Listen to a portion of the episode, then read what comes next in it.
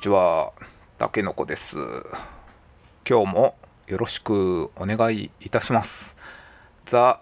パウダー・オブ・ラブエピソードナンバー13、えー13回目でございますね。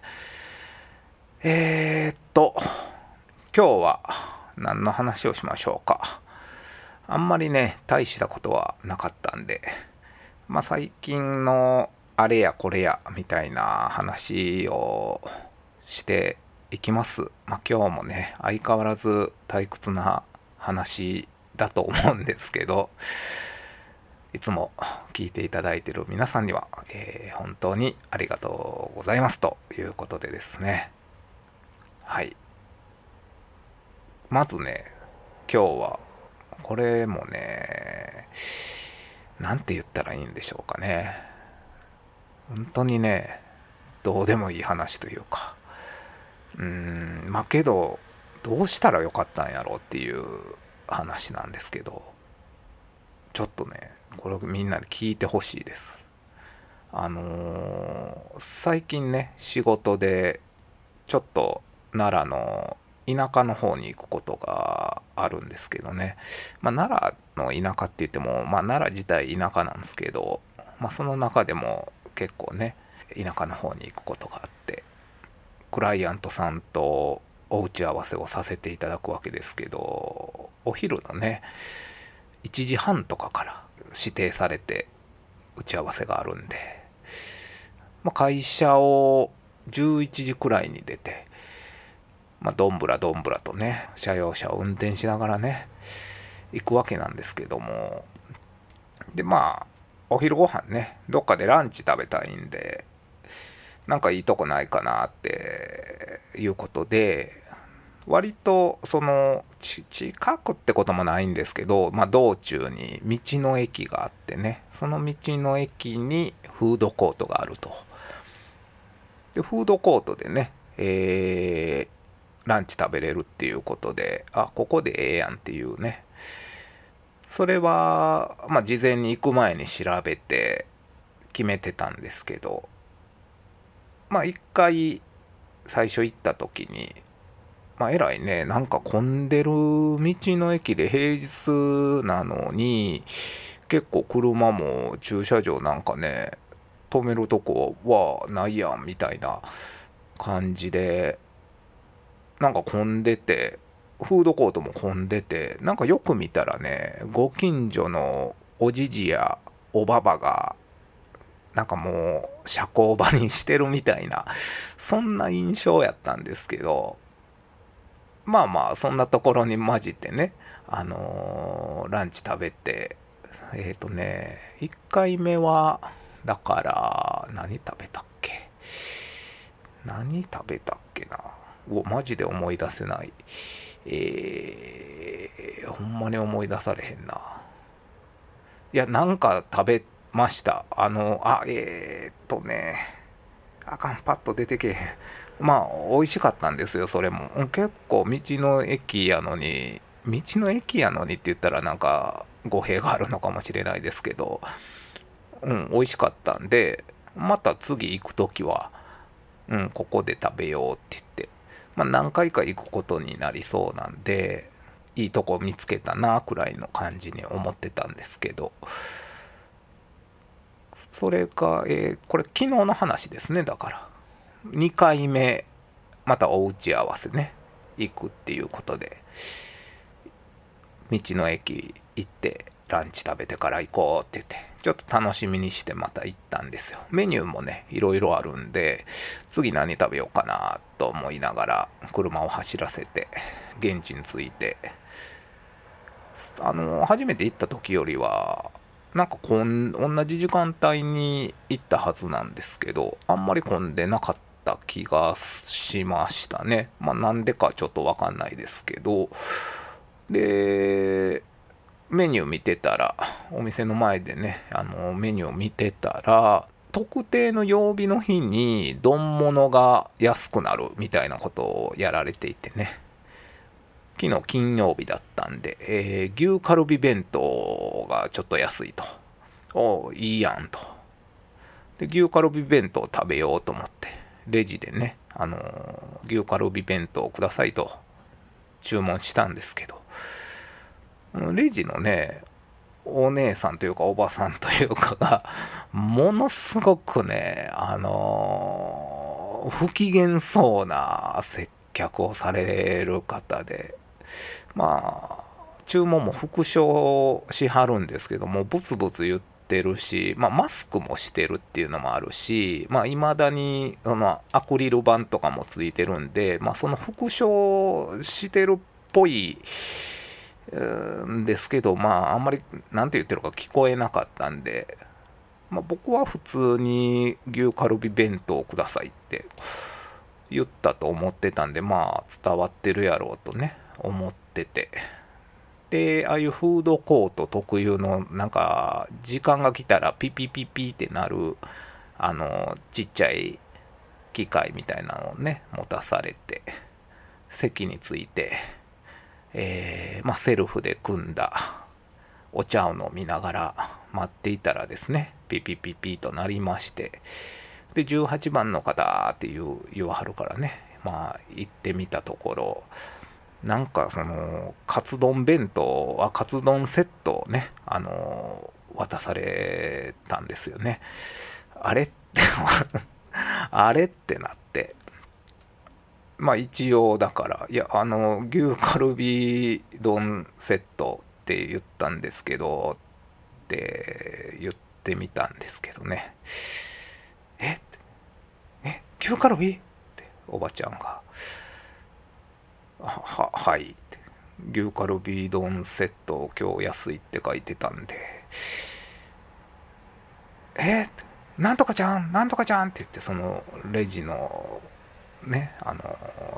担当してくれた方をなんか呼び出して。でまあその非常に不機嫌そうにレジをされてた方がね「すいません」って言って「うん。まあ、作り直します」って。言わはるんですけど。いやいやまあけどもう別に いいですよって言って。まあカツ丼セットを食べて。まあ美味しく食べたんですよ。美味しかったんですそれも。うん。まあああいう時ってどうしたらいいのかなっていうことなんですけどね。うん。ねえなんかけど美味しかったけどあ牛カルビ 食べたかったなみたいな気持ちもありつつじゃあ作り直作り直せって言ってねもう怒り方もなんか分かんないですけど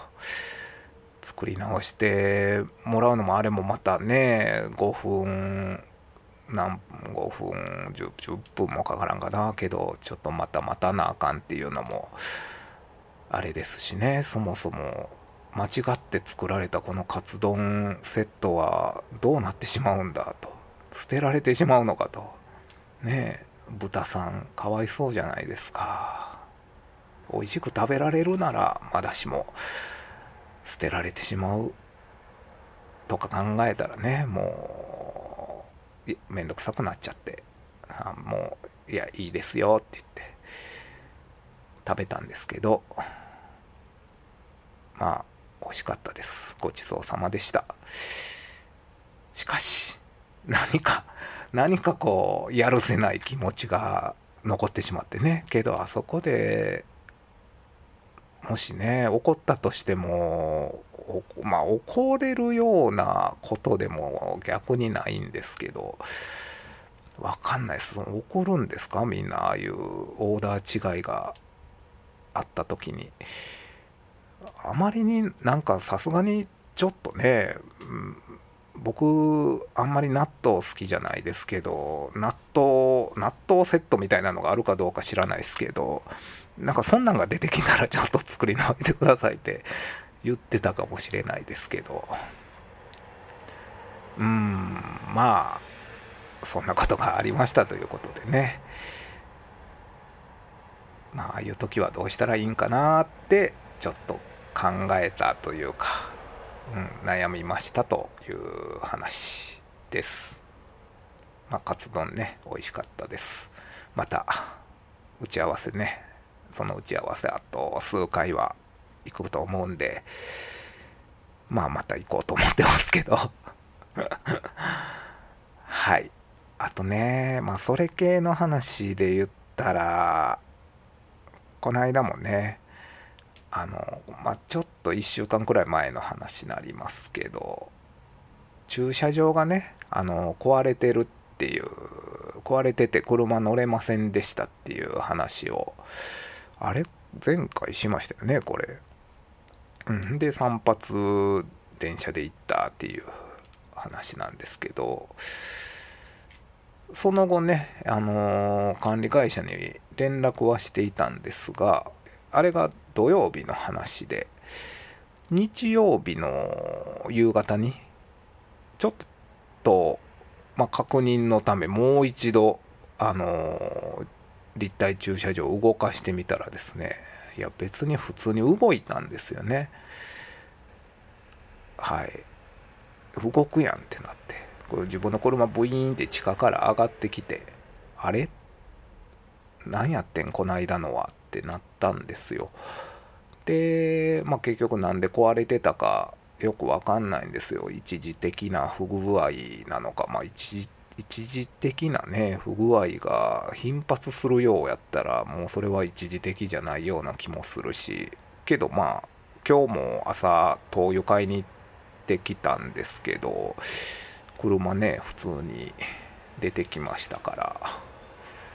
うんまあたまたま運の悪い時に当たっただけなんかなと思ったんですけどね。あのけどね管理会社さんから連絡来てあのまあ真摯に対応していただいたんですね。しかもなんか僕電話したら繋がらなかったんでなんかマンションの掲示板みたいなとこに貼ってある QR コードからお問い合わせフォームに入力して、まあ、メールでお問い合わせする形になったんですけどなんか違うとこに違う部署みたいなとこにねあのメールしてたみたいでで駐車場はまたその別の部署なんですって言われてあそれはすいませんでしたって言ってねまあ逆に謝ってたんですけど、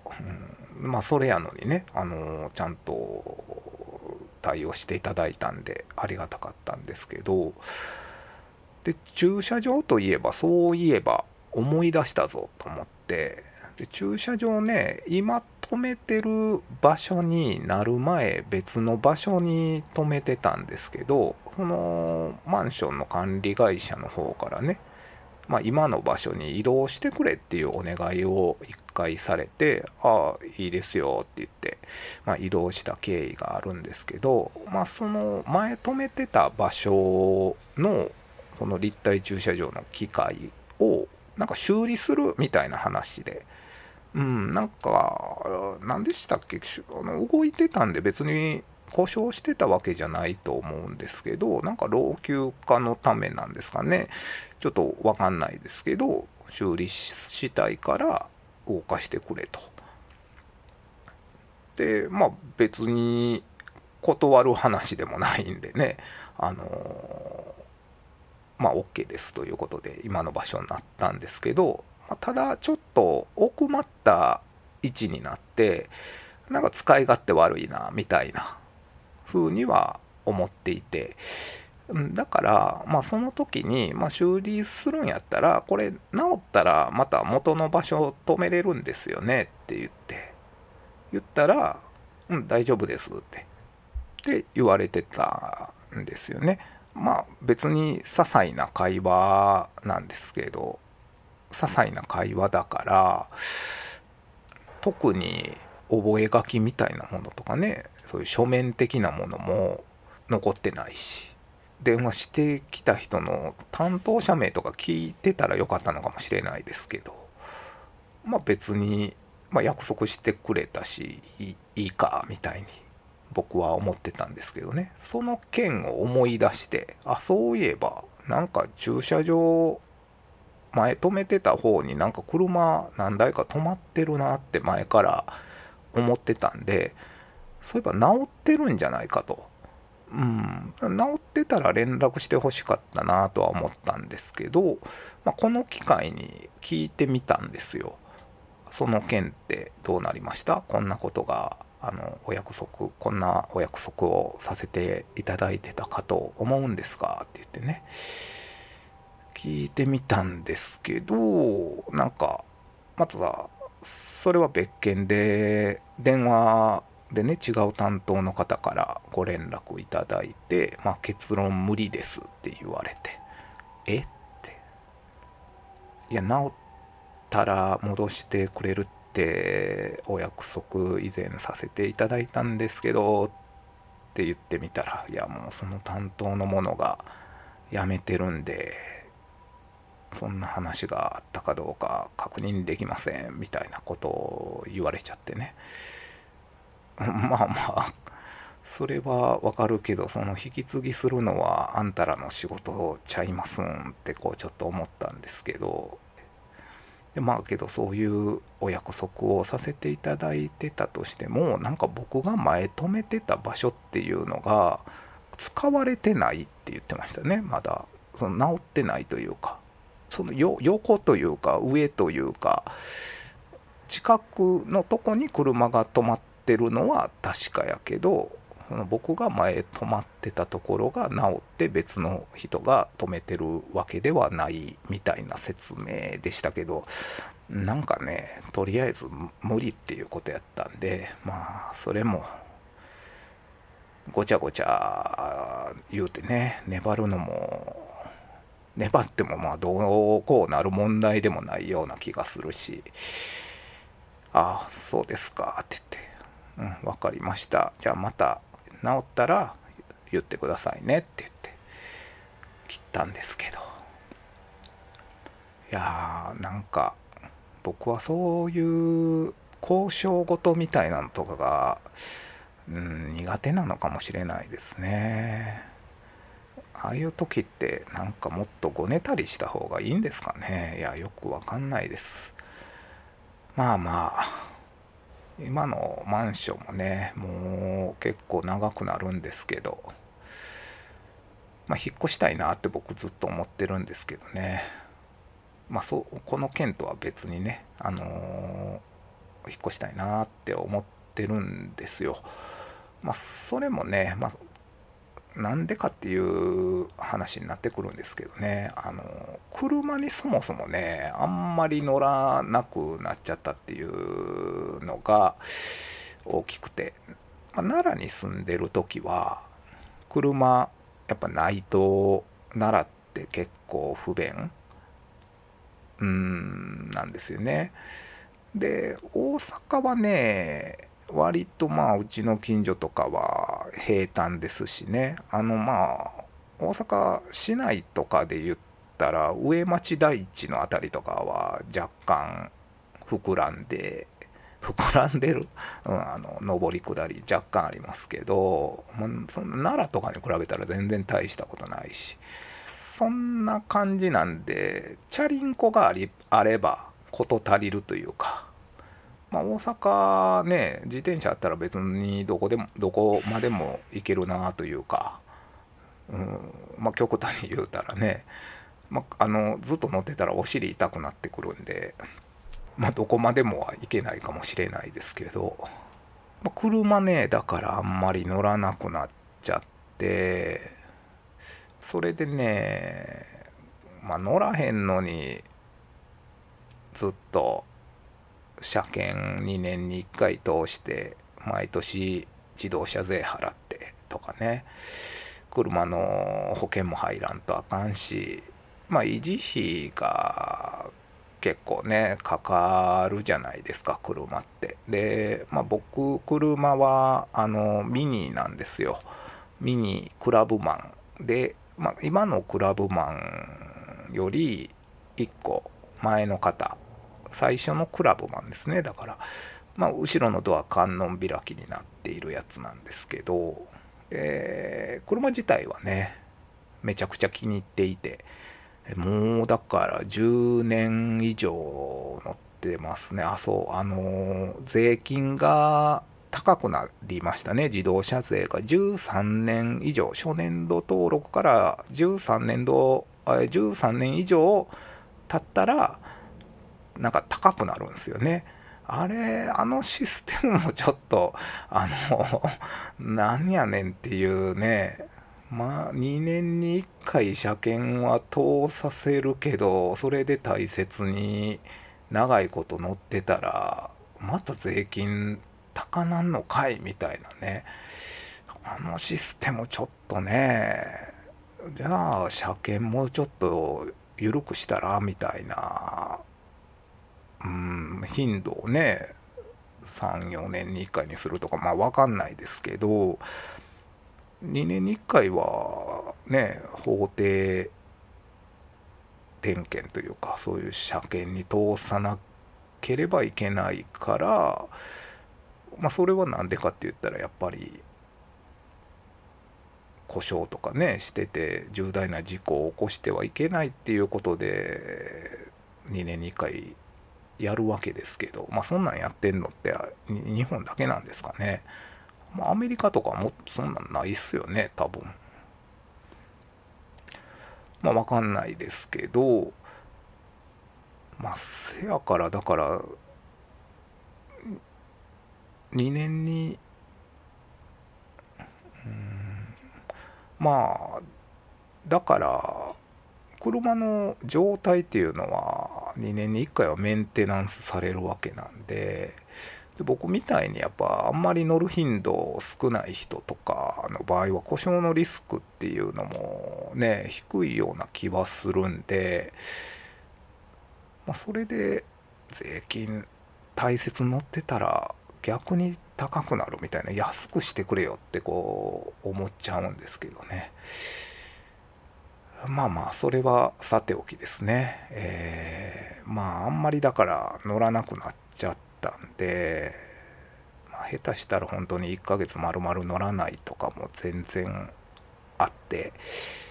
この夏ね初めてあのバッテリーを上がらせてしまいましてですね。はい。それくらい乗らなかったんですよね。うーん。まあなんか車もかわいそうやなというかうん、けど無理にね乗るっていうのもなんか違う気がするしなんかライフスタイルが変わってしまったみたいなところもあるんですかね。まあ、うちのボスもねあの一応免許は持ってるんですがペーパードライバーなんで全く乗りませんからね、まあ、乗ってもいいよって言ってたんですけど乗らないですから、まあ、どっかその、まあ、山とか一緒に行く時もね高速バスとかで行きますけどだから車で行けたら車で行けたらまあお互い運転できるんであればねあの車で行って運転交代しながら帰ってくるとか、まあ、岐阜とか長野とかねやっぱ数時間かかりますからそういうやっぱアウトドアアクティビティとかね我々好きなんでねあの疲れ果てて山から下山してきたりするわけですよね。でそれでやっぱ一人でずっと運転してとかはしんどいんでまあねシェアできたらなとか。そしたらまあ車でうんまあもっと自由が利きますからね。バスやっぱこの日行きたいなって思ってもないとかね。あの満席とかはよくありますし。まあ天候を見てやっぱり直前にならないと分からなかったりするんでね。おこの週末行けそうやなとかすぐ予定立てれたりするんでまあ、車で行くっていうのもありなんですけどね。あの車で行った場合ねけどその車のとこに帰ってこなきゃいけないんでちょっとまあその登山の、まあ、重装とかするにしてもルート的にはねあの高速バスとかで行った方がまあ A という登山口から入って車で行ったらその車で行ったら A に帰ってこなきゃダメですけど、まあ、高速バスとかで行ってる場合はね B に B の登山口に下山して、まあ、そこからまたバスなり電車なりで帰ってくるみたいなことできますけどまあまあ一長一短ではあるんですけどね、まあ、そんなことも思ったりしますがまあまあいかんせん車いるっていう風には何年も前から考えていて。だから少年度登録から13年も経っちゃってるんでまあもうそんなにね高くは売れないと思ってるけど。維持費とか考えたら売ろうかなみたいな。ことも思ってるんです。でまあ必要な時カーシェアとかうん乗ったらいいかなとも思うんですけどね。なかったらなかったで不便やし、まあ、ずっとこれ迷ってるんですね。でまあカーシェアにしなくても軽自動車とか維持費が安い車に買い替えてっていうことも思ったりするんですけどうんまあ、軽のね、ラインナップとかを各社見てみても、なんか欲しい車っつうのがないんですよね。うん。で、ミニを買った時って、もうめちゃくちゃ欲しかったんですよ。もう絶対ミニ乗りたいって言って、勢いで買ったみたいなところがあって、うん、まあそうですね。子供の頃からなんか憧れてたっていうかなんかね僕がちっちゃい時にあれ僕が住んでたエリアだけかもしれないですけどうちの姉ちゃんが言ってただけかもしれないですけどフォルクスワーゲンのねビートルあるじゃないですか。あの丸っこい可愛いやつね。であれとミニ。当時は今の BMW ミニじゃなくてローバーミニ。もっとちっちゃい可愛らしいやつね、えー、あんなんが普通に走ってたんですよね。まあ数はだからあんまりたくさん走ってなくて。まああのー、ビートルもミニもねあのい、まだにちゃんとね、あのメンテナンスとかされてるんやと思うんですけどたまに街中でもね見かけることありますけど、まあ、当時もあんまり数は多くなかったんですよ。で1日にビートルとミニ合わせて5台見たらなんかその日ラッキーみたいななんか謎の遊びというか謎のジンクスみたいなのがあってで「あミニや」とか「あビートルや」とか言うてね喜んでたんですよ。でそんなのもあったから大人になってね車何乗ろうみたいな時にあの、まあ、僕今のミニは2台目の車で1台目の車は本当に適当に買ったあの込み込み50万くらいで買った中古の、えー、あれ何でしたっけ？マツダのデミオをやったんですよ。うん、でまあそのねやっぱデミオとかと比べたらもう全然ミニめちゃくちゃ良くて本当に気に入ってるんですけどまあ欲しい車があったらやっぱりあのー、頑張れるというか、うん、欲しいものをゲットしに行く時の頑張りと欲しくもないものをゲットしなければならないじゃないですけど、うん、欲しくもないものを、まあ、選ぶ時のこの熱量の違いみたいなのがね自分の中であってまあなかなか実際動くには至っていないという現状なんですよね。でなんかいい車ないんかなとか言って、えー、見てたらねあのー、これほんまにちょっと前に知ったんですけどアルファモーターコーポレーションっていうアメリカの新興 EV メーカー電気自動車ですよね。まあそこの車なんかちょっとかっこいいなと思ってなんかギズモードかなんかの記事に載ってたのかな。でこれやったら欲しいなって思うんですけどうん、またね、あのー、概要欄にリンクとかを貼っとくんで見てほしいなと思うんですけどなんかねなんかちょっとレトロテイストも感じさせつつなんかシンプルなデザインでシュッとしててけど未来的な感じもある。まあ実際電気自動車ですしなんかであんまり人と被らないっていうのもねいいですよね、うん、テスラとかよりこっちがいいなみたいなうんまあ見つけてなんか調べてたんですけど、まあ、日本入ってきてなさそうですね。で入ってきたとしてもなんかやっぱ電気自動車やしそこそこなお値段には、うん、なりそうな気はしますね。でまあ外車とかはね、まあ、今もミニはそうなんですけど、まあ、今日も灯油買ったついでにガソリンも入れたんですけどガソリンも廃屋ですからあの維持費とかねやっぱディーラーに車検とか出したらやっぱ高いんですよね。15万20万とか結構かかっちゃうんで、まあ、高くなる維持費高くなるんですけど、まあ、それもきついなこのご時世きついなとは思うんですけどまあ欲しくもない無難な軽自動車とか買うのもなんだかなって思っちゃうんですよね。はいまあまあまあこれからの時代やったらまあ買うんやったらもう電気自動車でいいなとか、まあ、なんならもう運転するのも嫌いじゃないんですけどうん自動運転の車とかねあのどこどこそこの登山口まで行ってくれとか言うたらもう勝手に行ってくれてその間寝てられるとかなったらめちゃくちゃいいなとか思うんですけどまあけどそもそも